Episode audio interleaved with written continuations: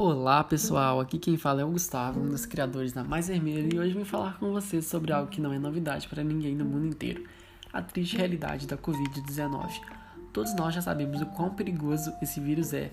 Acabamos de ultrapassar mais de 50 mil mortes no Brasil.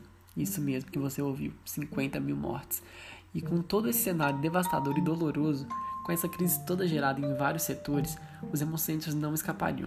Os bancos de sangue já estão sofrendo queda nas doações, porém, as estruturas dos locais de doação estão adequadas e preparadas para te receber.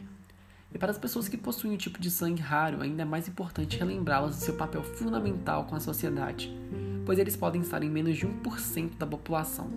Se um paciente com sangue raro necessita de uma transfusão, é, precisa em um curto espaço de tempo localizar este doador.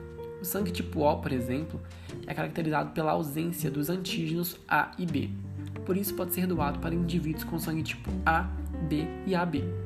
Mas se o doador for tipo O, mas RH positivo, RH positivo me diz o que é isso, Gustavo? Eu te digo, é possuir antígenos do grupo RH em suas hemácias. Ele não poderá doar a pacientes cujo fato RH seja negativo. Por isso, pessoal, eu ressalto: ajudem a salvar vidas, alguma delas só vocês são capazes.